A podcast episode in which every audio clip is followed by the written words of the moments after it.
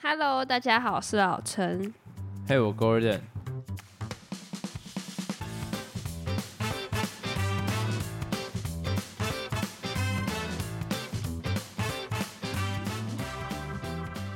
我发现我忘记问你一件事情，就是你看完咒之后，你觉得你给这部片几分？以 IMDB 的标准来讲，就是你觉得这部片值得给几分？因为其实，好，我先讲一个那个前庭概要了。前庭概要是什么东西？我先讲一个前情概要好了。这是我前几天才看咒，嗯，为什么这么晚看呢？原因很简单，因为我孬。我很早就知道它是氛围型的那一种恐怖电影。那这种电影呢，氛围型的更让人不舒服。假如说像是那种什么丽音宅那种 jump scare，你就吓一吓，然后就没事了。对你被吓一吓，就不会觉得说哦，会觉得啊，它好像就是一个有形的东西。我觉得恐怖片最可怕的就是它是无形的，然后会影响你。所以其实我那个时候电影上的时候有想要去看，但我约的任何一个人都没有约成。大家都拒绝你，对，所以最后就变成我们在家的 Netflix 上线去看。看完之后呢，来老陈，你给他的评价是？来，好险没有去电影院看，什么意思？没有啦，没事。我给他大概，其实我评不出来，评不因为我觉得他不会太烂。烂，可是也不会说嗯多好这样子。哇，这么重哦！那我我想要问你的就是说，它好的地方在哪里？不好的地方又在哪里？为什么会让你觉得这么难以给一个基准分？因为它好的地方就是在你刚才讲，它是一种氛围的营造，有可能是因为就是台湾拍的片嘛，所以它很多那种背景啊、布置什么都跟你平常生活周遭的背景很像，所以慢慢的你就会觉得有点害怕，毕竟是你很常接触到的一种环境。对，所以我觉得这个是还蛮加分的一件事情。哦、那我觉得它的好本土化的概念啊，你觉得本土化是很加分的，尤其鬼片，因为会让你代入感很深。对对对对，就是代入感这三个字啊。那坏的地方呢，就是里面的演技。谁讲？其实我觉，得主要是那个女主角啦，我觉得有点会让我很很容易分心。哦，女主角你觉得不行，可是其他都还，我觉得还 OK，因为他们其实戏份也不多，所以就算了算了算了，就觉得还可以接受。哎、其实你这样子讲之后，我回去想，女主角那三个人，探险部队的那三个人演技都超级，我都超级不习惯了。我现在讲话要比较委婉一点，就那三个人都有点 overacting，可是其他人都恰到好处。我真的觉得演那一个邪教部落的那一群人，哦，对对对对对，演很的厉害超很厉害恐怖。但是主要的角色，你就会觉得一般人会这样的反应吗？或是就有点在你知道念念稿的感觉，啊，对，我不太能接受。可是那个小女孩跟我，我跟你讲，除了那三个主要的探险队以外，其他人的演技我都觉得没毛病，完全没有任何的问题，对对对对对对，非常的好，我觉得很厉害。但是也有可能就是因为女主角那个角色本身要演好，就是有一点点困难。好了，不能这样讲，那个男配角应该说那个男主角就演的很好啊，就是后来自己去调查那个掉了那个。对他演的就很好，算了，那没有借口。反正就是你觉得他在地化很加分，但是女主扣分这样子的概念。嗯，其他呢？你还有什么想要表达的吗？其他应该就是我觉得剧情还不错吧。像它其中有一大段是单纯只有一个那个符咒，那叫符咒吗？Whatever，哎、都可以文字就是一嗯种他们那个专属那个教的符号啦。对然后长达了很久，然后他们一直念那个什么经之类的。对，我觉得他这样子编真的会让人觉得很恐怖，完全就会让人不敢听也不敢看。对，因为其实，在看这部片之前，我就已经先爆雷你了，然后我自己也知道，所以我我都有你刻意有暴雷我吗？有啊，我有跟你讲说，他就是在把观众一起拉进这个东西。我不知道，哎、完全没印象哎。所以你潜意识你会觉得说，我不要去听那个。对，因为我很怕，我可能也变成他们其中一员或什么的。对，但实际上其他的观众在看这个的时候，会以为一起念是保护自己的，哦，是这样吗？所以结果实际上他后面来的那个反转，会让他们觉得就是说干，我以为在保护自己，原来我是一起承担这种。哦，是这样，我不知道哎、我根本没在看吧。你知道，其实我在看那个这种片的时候，我有时候都有点抗拒，像最后那几个画面我都没看。我也是，我我我我我我手几乎都遮着。但是其实我敢看恐怖片的，但我不知道为什么这部片让我很不能接受，就是我整个人是很紧绷的，服很不舒服的。你知道为什么那个女主角这么脆弱，到后面就是一直在跟她那个女儿对不起吗？是因为她真的想要把她女儿献祭。她在很前面的时候就已经要把他女儿献祭，是后来跟他有相处之后才打算没有要做这件事情。真的假的？对，但因为我们都是半遮半看，所以就没有看得很清楚。所以在最前面的时候，他就已经打算把一起看的人跟他女儿就是一起来分担这诅咒，然后他要把他女儿献祭出去。哦，是这样、哦。对，是最后面他才决定献祭他自己，为了他女儿这样。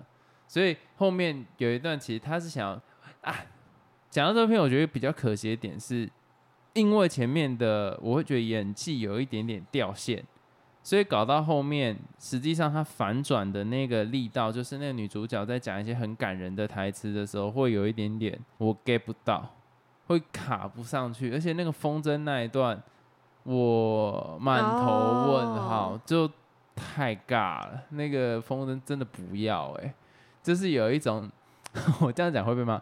当男人恋爱时，硬要送那个哦，那个理发厅那个灯一样，我觉得太 too much too much。我刚刚讲太 much 了，就是我觉得真的 真的太多了。但是我觉得光是这种风格，因为我知道你们没看过，我是跟我和我哥，我是跟我和我哥一起看，好恐怖！我是跟你和我哥一起看的，你们没有看过这样子类型的伪纪录片。就是我那个时候在高中的时间，有一次朋友来住，我们一起在百事达租了三四部，叫做《鬼影实录》。哦，可是那时候的《鬼影实录》很废，它的概念就是说，这个人家里面有很多监视器，然后那监视器会嗯拍家里面的东西。可是国外拍这个超级烂，但因为那时候年纪小嘛，就还是会觉得怕怕，所以我们那时候看了两个小时，就有点像我们在看那种 CCTV，我们这样就这样一直看着那监视画面，然后、然后只要吸尘器自己动起来，我就吸尘器动，你有没有看到那吸尘器动了？那个的，整部片几乎都这样，超所以那是真的还是假的？当然假的啊，那就是导演刻意用这种方。可是你现在回去想，你就想说，哇操，我那时候浪费两个时间当保全呢、你知道那种概念，就一点都不恐怖。然后是到后面几部可能会有人跑出来，然后这样，可是那个气氛实际上是根本没有办法塑造起来的。所以回过来看《咒》这部片，它的拍摄手法，虽然你要说你要说创新吗？其实也不算是，因为你看萨满那些也是类似这样的拍摄手法，可是它的整个互动性是很高的。光是这一个点，我就觉得八九分是没有问题的。因为它很多都是第一视角，就像是你去看家里的走道啊，或是家里的厕所门后面是什么，那种都是第一视角，所以你就会特别的带感。对对对对对对，它跟《鬼影实录》有点不一样，因为《鬼影实录》它就是那个监视器是固定的，但是它带给你的那种感觉是很接近的，那会比较像之前的那个萨满啦。但是我觉得咒更厉害的点是，它汲取了这些元素，同时创造出了一个有点像是跟受众去互动的一个方式，尤其最后在咒念那个咒语的时候，在揭晓他这咒语的意思原本是什么的时候，那个瞬间其实很多人会觉得很干。就是我他妈整场，而且你知道有人去看的时候，他们那一天的人一直有人跟着一起念，哦，因为他们就想说这可以比较像保护的那种咒，哦结果到最后发现什么他觉得 啊救命啊！然后我还看到有人去看的时候是，他只有自己一个人在整间电影院，嗯然后他那个时候，这是 PTT 上面有文章，然后他就说他真的太害怕了，所以他就点爆米花，可是那爆米花 一直没有来，他觉得很痛苦。然后再来，我觉得我不知道，我觉得这部片真的是如果我给他分数的话，应该会是在九分吧。那很高哎、可是你如果说有到完美的程度，我不会。如果你把它切的很细去看，从剧情、从他的演技去看的话，你不会给到这个分数。但是因为他拍摄手法跟呈现的方式太特别了，你不得不给他这个分数。哦，对，而且甚至我会想要介绍给别人去看这部片，别人可能会说：“干这个剧情到底是傻小，一点都不符合逻辑。”可是问题是，这个拍摄手法是值得推广，就像是一尸到底那样子的概念。嗯，一尸到底好不好看？好看啊，好看，可是他，你要说他前面演技就故意是装烂的，可是他的那个反转，就是会让你觉得说，这个东西是有一个记忆点的，这个记忆点是你可以盖过那个缺点的，可以盖过那个缺点，以后你聊起这个东西，你对这部片就有印象。你想这么多恐怖片，你能记得起来哪一个？安娜贝尔这个这这个系列不记得。要靠安娜贝尔这个角色，而且他花了几集才让你记得安娜贝尔这个角色。可是你在咒里面，你就可以知道，就是那个咒语，你就就会不小心被记起来，而且那种视觉暂留的东西，我真的觉得很厉害。嗯所以整体下来，我觉得这种东西就是你应该要给他拍拍拍手，然后真的是值得鼓励，而且我觉得是很棒的一部电影。因为之前有一部也是声量很大嘛，《返校》啊，那就有点尴尬。因为他有加的那种动画，对，《返校》演了大概百分之七十五的好电影，剩下二十五全部败在动画。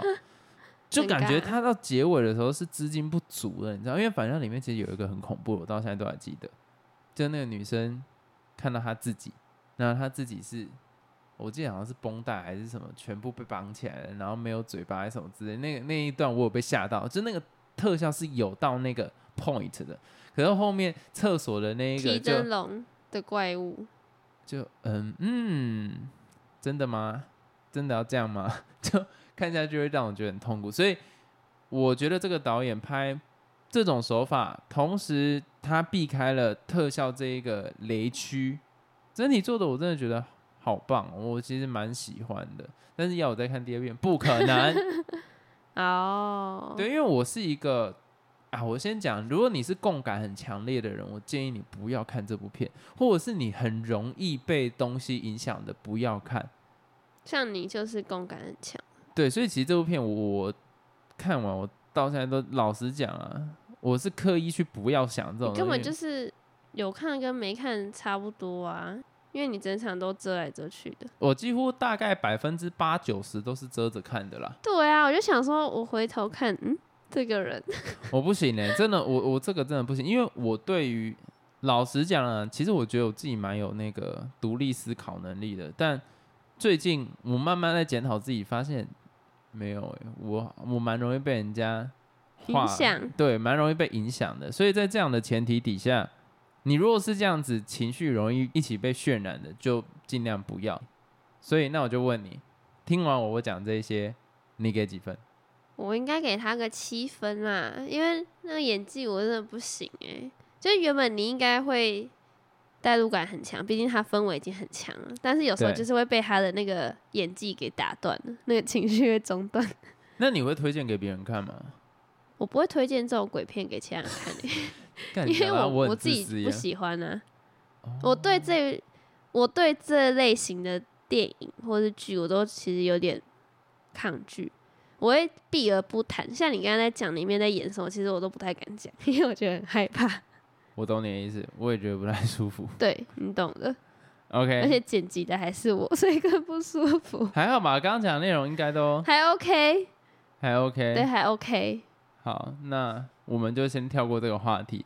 但是刚刚讲到，假如说你是一个共感很强烈的人，除了这种恐怖的电影不要碰之外，有一些东西也不要碰，就是什么负能量的朋友。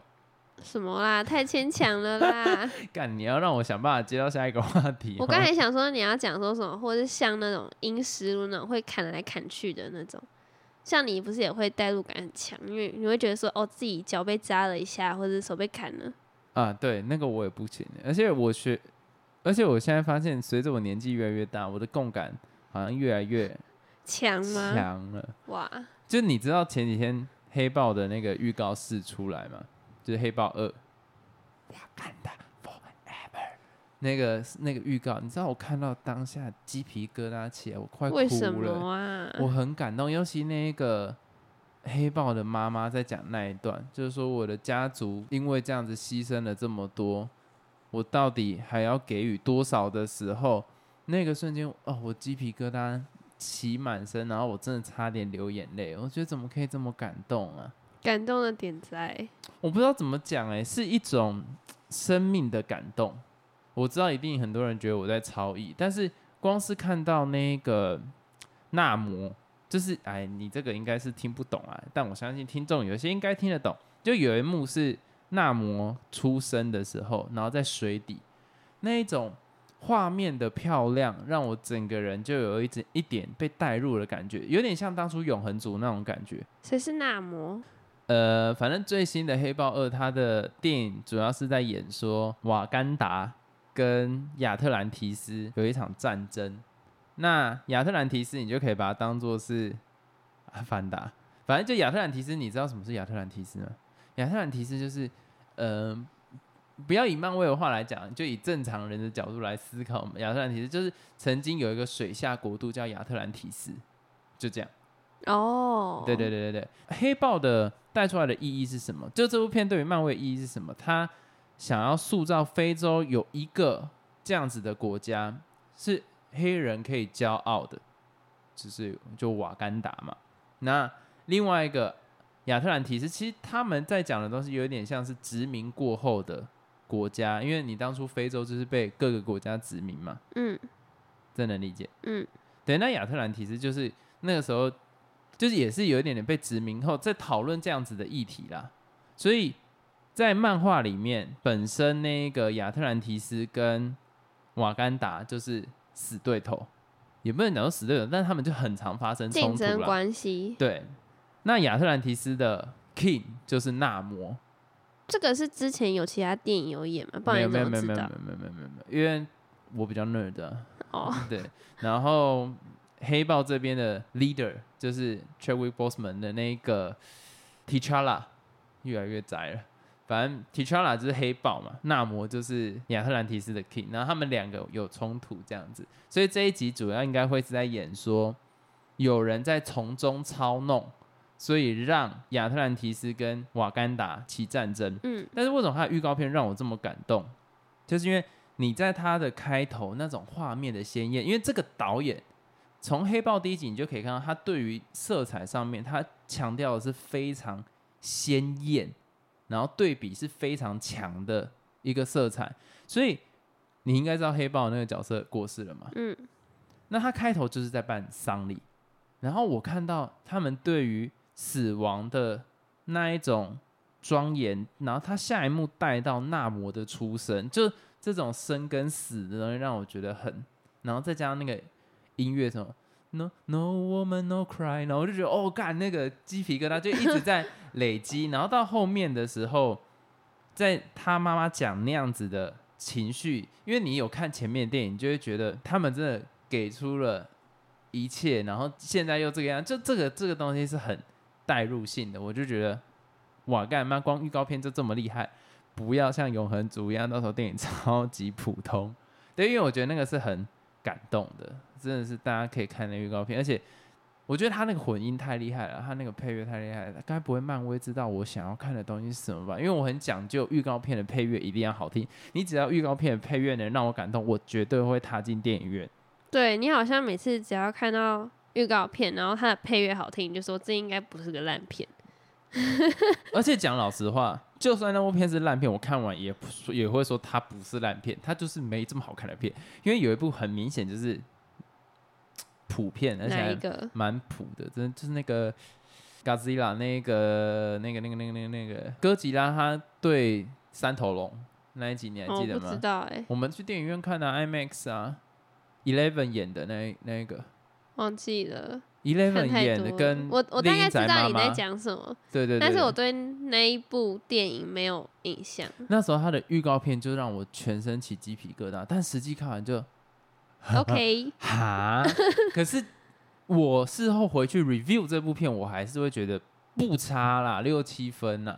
但是别人可能就想，哦，五六分杀小烂片。但我对我来讲就不错啊。我我我我那个预告片的印象在我心中不会走。那永恒族光是他一开始那个预告片那个 The End of the World，我就觉得哦，嗯嗯嗯，好带入的那种感觉。所以本片虽然正片就是有一种那个苏西苏西苏西苏西，你很喜寿欢？司哦，不是 不是说是那个是 Cersei 哦，那个那个绿色衣服那个女生，你很喜欢那个亚裔的那个 Cersei。不知道啊谁啦 Cersei？跟那个跟那个眼睛会发光的那个，他们不是有一个爱情戏吗？哦，你在讲那个永恒族、哦，对啦，Cersei。所以呢，怎么就？虽然那一段很没有感情，但是我还是会很喜欢这部片。我就会有一个既定印象，就是好片，像 Joker，它的预告，而且你知道，其实《黑豹二》的预告我已经看了二十次了，太夸张，就是哦，怎么可以这么起鸡皮疙瘩、啊？这种东西就是会让我没办法很着迷。所以那时候在看那个什么《奇异博士》的预告，我就想说，看这个烂片程度很高，所以就算本啊正片也是烂片。所以我觉得这个东西是很重要的。我 为什么会讲到这个？这个有点扯太远了。反正就是我觉得大家可以期待《黑豹二》本片呢、我还蛮推荐的。但第一集实际上我觉得还好。但我有个朋友，他的女友是南非共和国的，嗯，那他看完之后他是很兴奋。为什么？因为你要讲到他们那边的文化是吗？对，它里面有讲祖鲁语，可是实际上 他女友说那个祖鲁语就都乱讲祖鲁语是什么？他们一种语言。语言，他说那个祖鲁语都乱讲在那部片里面。可是对他们来讲，他会觉得说，长期以来他们变成是一个被压迫，可是实际上在这部片里面，他们是可以变成一个 leader，不管是文化或者是科技上面，那种感觉是。你不能讲说 masturbate 了，但是这种感觉对于他们来讲，就是被看到的那种感觉是很好的。我我们有这种片吗？丧气吗？没有，丧气吗？难看。反正我的意思在讲说，我觉得这个是这个是一件好事情啊。然后那个导演真的好厉害，他光是那个预告片，真的大家一定要去看。那电影不好看，到时候不要骂我，我也不知道啊，还还没开始看。接下来我要最后抱怨一件事情，就是我刚刚前面一直要讲，然后一直被打断。你觉得朋友要多还是少？你这问我不准吧？因为我这个朋友之少的人，当然我会说，当然不用太多啊。没有朋友，之少人有时候才会讲说，我觉得朋友多比较好，因为你没有的，你才会去讲啊。所以如果你觉得说，哎、朋友不用多，那就代表实际上你这样觉得就不错啦。哦，我是觉得朋友不用太多啦，因为像我以前可能国高中的时候，那时候都会觉得说，好像越多朋友越好，对不对？觉得自己很厉害、很屌，到处都有人脉，或是到处都有认识人，很厉害，应该有吧？你你那时候也是这样吧？我小时候会啊，可是仅限在国小的时候，我那时候就在做金钱外交。那时候台湾应该要找我去当那个外交官的，就是我都用钱买通朋友。但是后来就是可能有一些相处或是磨合，发现说好像朋友不需要太多，投缘的比较重要啦。就你经过一些相处啊摩擦，发现说好像有些真的很不适合，那就真的再见了，哦不，然自己好累哦。我觉得，那我这边来分享一下我的经验，就是我觉得交朋友其实它一个很注重的点是，最终你想得到什么东西。我不是说利益上的，是你觉得朋友的存在本身有哪几种功能？我倾向去把它解剖开来。我不是说把朋友解剖，我倾向把这个角色解剖开来。你觉得朋友应该要能带给你什么，才是一个算是好的朋友？不要跟我讲那种很官腔，什么互相成长这种这种归属感吧，你们是一体的哎呀那，种。我觉得你这个讲的很好，就是一个人际社交的避风港，对啊，所以你觉得这个是最重要的。我觉得是啊。那再来嘞，因为你至少要融入吧，你当人家是朋友，人家也要当你是朋友啊、呃我觉得代代表你们是一起的啊、我听呃呃，我诠释的意思不会是这个样子，我诠释的意思比较像是说，一个你可以待的 comfort zone，就是因为每个人一定需要社交，没有人真的能完全孤独到靠背啊，就真的我是觉得有一点点困难。那这个社交是不是你的舒适圈？就是你踏进去，你可以很放纵自己，哦，我可以理解你的意思。对对对不是说两个人之间 match 不 match 的问题，是对我来讲，真的朋友是今天可以很废，坐在沙发上就聊天，然后聊的东西不会有很多地雷，那个才是真正的朋友。那这个的朋友的角色定位就会比较偏向是，他是你的舒适圈，也就是避风港的概念就很像。家人啊，你不在意你们之间的形象。没有家人，不一定哦，家人有些话是不能讲可是你至少回到家，你就你可以很舒适的就直接躺到沙发，啊。对对，然后就随便聊天这样子，呃，不会说很拘谨，怎样怎样的。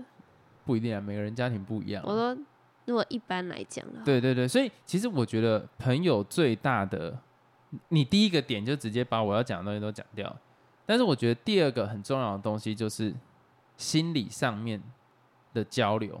但我发现我好像跟你朋友定义不同、欸，就是我可能跟别人交涉会比较浅，所以你讲的这些我都没有。但我觉得心理上的交流 其实是我放在比较次要的，因为太难，太深入啦、太深入。哎、你能想象我现在跟一个他妈直男刚刚讲说什么《黑豹二》的预告，我看到快哭了，他一定会想说啊漏尿哦，就这种东西是很怪的，你知道吗？然后我再跟他讲那个色彩多鲜艳，就好像有一点点 weird，嗯，你会不会觉得有一点。有一点？他就想说，嗯，什么？跟我讲这个干嘛？很尴尬哎、可是我就是会跟朋友讲这种东西，就我不管对方能不能接受，我就会讲这种东西。然后如果他听不懂，我就说干，你真的很烂，就类似这样的。因为我会觉得说，真正朋友是你分享你生活观察到的东西，然后你带出由任何一方带出他对于这个世界的观点，然后你去看一下对方对于这个世界观点。所以其实我在跟朋友聊天上面，我很常问说：“哎，啊，你有打算要生小孩吗？”就是这个是一个很浅的问题，或者说你有打算要结婚吗？哎、那你有打算要办婚礼吗？为什么我要问这些东西？我不是那种婆婆妈妈的心态，我是抱持着那种很 open，因为其实你这样就可以讨论到更深的价值观。你知道这种问题很贼，我可以教大家，如果你想要跟这个人变成更深入的朋友的话，你就问他说：“哎、你有没有想要生小孩？”他就说：“啊，家里都要生啊，就说都要生。”哎，这时候你就可以知道他家应该是偏传统。对，然后知道说他可能就是蛮以家人为重，因为他会听他家人的。对，然后你就可以再更深入的问他说：“哎，那你家人是因为他们都很传统吗？还是你从小到大你有你你觉得你已经看这样的家庭长大，你觉得这样比较，你就可以聊到很深入。所以老陈其实之前不喜欢我这种聊天方式，是因为你要让人家愿意回答这种问题，你要你要先先释放自己的讯息、啊，自己的价值观。不然谁要跟你讲？对对对对对，所以其实我比较倾向于是能这样子去做沟通的。那之前就是我高中有一些朋友，他是比较表面那种，就是你知道高中男生真的哎干傻小干干干，就这种，可能我高中比较低端啊，反正就是类似这样子。然后有一次我在跟一个朋友聊天，就是他家里面实际上跟我想象不太一样，我是有一点感动的，就是那时候去他家，因为你知道男生嘛，都会比较 tough 的一面，也也不一定是男生啊，就是大家在外面都会比较，还是要有那个样子，你知道吗？可那时候去他家的时候，会发现哦，原来他家人是有不方便的，然后他对他妈妈很很好，嗯，就是他平常对朋友是那种干杀小啦这种，但是今天他妈跟他讲什么，他说哦好，我去买。诶，那个瞬间我眼泪快要流出来，我就觉得哇，这个画面是很珍贵的。对我来讲，这种才是一个人最深处他他的样子。所以我在跟他聊这种很深的东西的时候，他也在跟我聊，我就觉得那那个那个交流是非常好的。可是大部分都停在那种表就很简单、对我跟你，讲，我碰到有一种，就是那种，我为什么要讲这件事情？反正就是前几天呢，我们有一个聚会，不是属于我这个年龄层的，我讲的真他妈保守。但是不是属于我们这个年龄层，就是上一个年龄层的呢，他们很容易生活变得只剩小孩，所以你会觉得他们讲出来的东西就很无聊，就会变我的小孩现在怎样，我的小孩怎样。你听完的第一件事情就是哇，你的人生没了。就没有自己的兴趣或什么，都对在聊小孩。对，而且最尴尬的事情是，那你听到的受众要跟你回什么？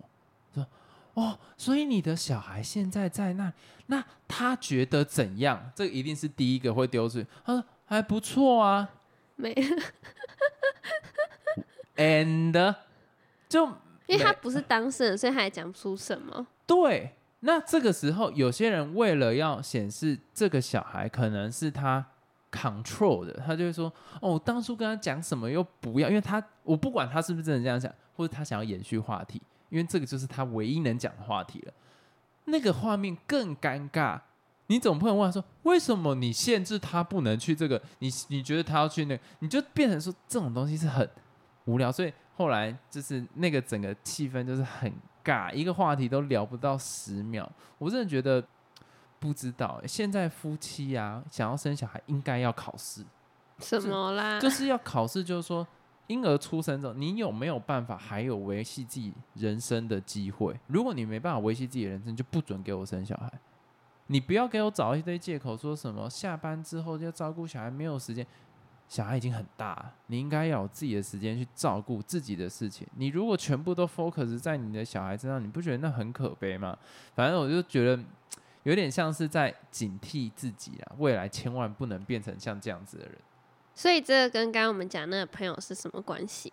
就朋友这个话题，应该这样就是这样讲说，这种人其实就不用深交了。就尽量不要去接触，因为你自己听刚那种东西其实是很负能量的，你不会学到东西。我学到你怎么控制小孩吗？我学到你你小孩未来会怎样吗？关我屁事！你懂我意思？我今天约你这个人出来，不是代表要你去通灵你小孩在想什么东西，我要知道你最近的生活怎样。你想知道他这个人怎么样？最近有没有什么兴趣？那或是有遇到什么事情吗？不是听你说你的谁怎么样？对对对，就变成讲八卦，而且那八卦仅限你小孩，无聊死了。就我要看八卦，那我看林志颖就好了，就是看那种八卦媒体就好。我为什么要听一个 nobody 在讲他的事情？所以我真的觉得说，大家如果有想要生小孩啊，一定要维持自己的生活。如果没办法维持自己生活，就不要生小孩，因为你的小孩一定会过得很痛苦。你一定会想要把他抓紧紧的，因为你没有其他东西可以讲，你的希望都寄托在他身上。你把一切都放在他身上的时候，他就变成你唯一的话题、唯一的光、唯一的神话。好无聊。好啦，其实其实我觉得最后这个有点难讲，因为这个真的是要有那样经验的人会比较清楚。像你家就比较少碰到这样子的，我觉得啦，因为你爸妈比较活在自己的世比较界，避暑，对。但像我们家庭就是比较很 open 的那一种，所以三教九流都会碰到，那种负能量是整场的人都会感受得到。我觉得在讲细节就有点尴尬了。那我们今天这一集呢，就差不多到这边，然后大家可以回去细细品味一下自己有哪些朋友？而、我我不限不限于讲小孩哦，如果他只讲说哦我的工作怎样，哎、我的有一个同事，他现在换到哪一间公司，干我我屁事，真的够。可是可是不是说这个不能讲，就是假如说 OK，我有一个朋友很厉害，他就会说哦我最近在这间公司，我觉得哦很棒，因为他有什么东西，然后我学到什么，那学到什么，我跟你讲，你未来可以可以怎样，我觉得这很棒。因为你在分享你怎么样学习一个新知识，你怎么样成长，我觉得这是好事。但如果你只停在哦这份工作呃还不错啊，我最近有朋友说哦这份工作还不错，傻小了，你跟我讲这个就是他想要炫耀，但是实际上听的人就 好，啊你又不能帮到我啊，我你跟我讲这干嘛？给我钱呢、就这种概念是很无聊的。我觉得你讲的东西大家互相一起成长会比较好，所以大家也警惕自己，就是尽量聊东西聊得深入一点啊，聊得多想一点啊，把事情往更深的地方去看，尽量不要留在那个表象。而且实在没有人在意我不认识的朋友发生了什么事情。就是我，我只想知道你的事，我想知道你最近过得好吗？我想知道你最近生活上有没有新的体悟？我想要知道你这个人对于生活的想法，在这几年有没有什么变化？其他人关我屁事。那我们这集就到这边结束。